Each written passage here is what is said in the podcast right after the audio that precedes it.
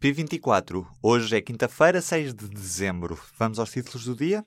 A gestão de Tomás Correia no Montepio violou em 2014 os limites de investimentos especulativos apostando em derivados da Portugal Telecom. O Montepio concedeu também créditos a clientes de risco. No total, as perdas para o banco chegam já perto dos 600 milhões de euros.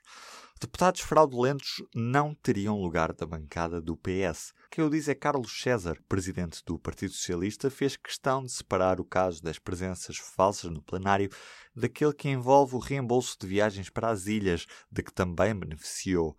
Esta é uma posição parecida com a que foi defendida pelo Presidente da Assembleia da República na Conferência de Líderes desta quarta-feira, onde insistiu na necessidade de responsabilização dos deputados e dos respectivos grupos parlamentares.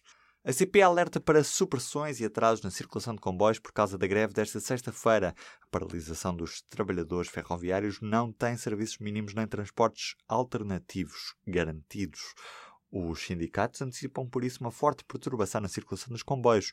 Para informações em tempo real, foi lançado nesta quinta-feira o serviço Suprimidos, disponível em suprimidos.pt com informações da ferrovia em tempo real. 22 graus à noite, 27 durante o dia. A Madeira está com temperaturas recorde dos últimos 154 anos.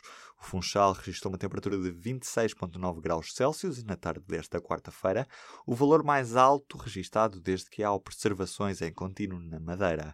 Diz o IPMA que as temperaturas estão acima de normal para esta época do ano, também no continente. O fóssil do crocodilo mais antigo do mundo é de Casal dos Carecos, perto de Tentugal, Conselho de Montemoro Velho. A origem dos crocodilos, graças a este fóssil, passa para os 95 milhões de anos, no, no período do Cretácico. Até agora, pensava-se que os crocodilos mais antigos tinham surgido há 75 milhões de anos. O fóssil vai ser exposto no Museu da Lourinhã.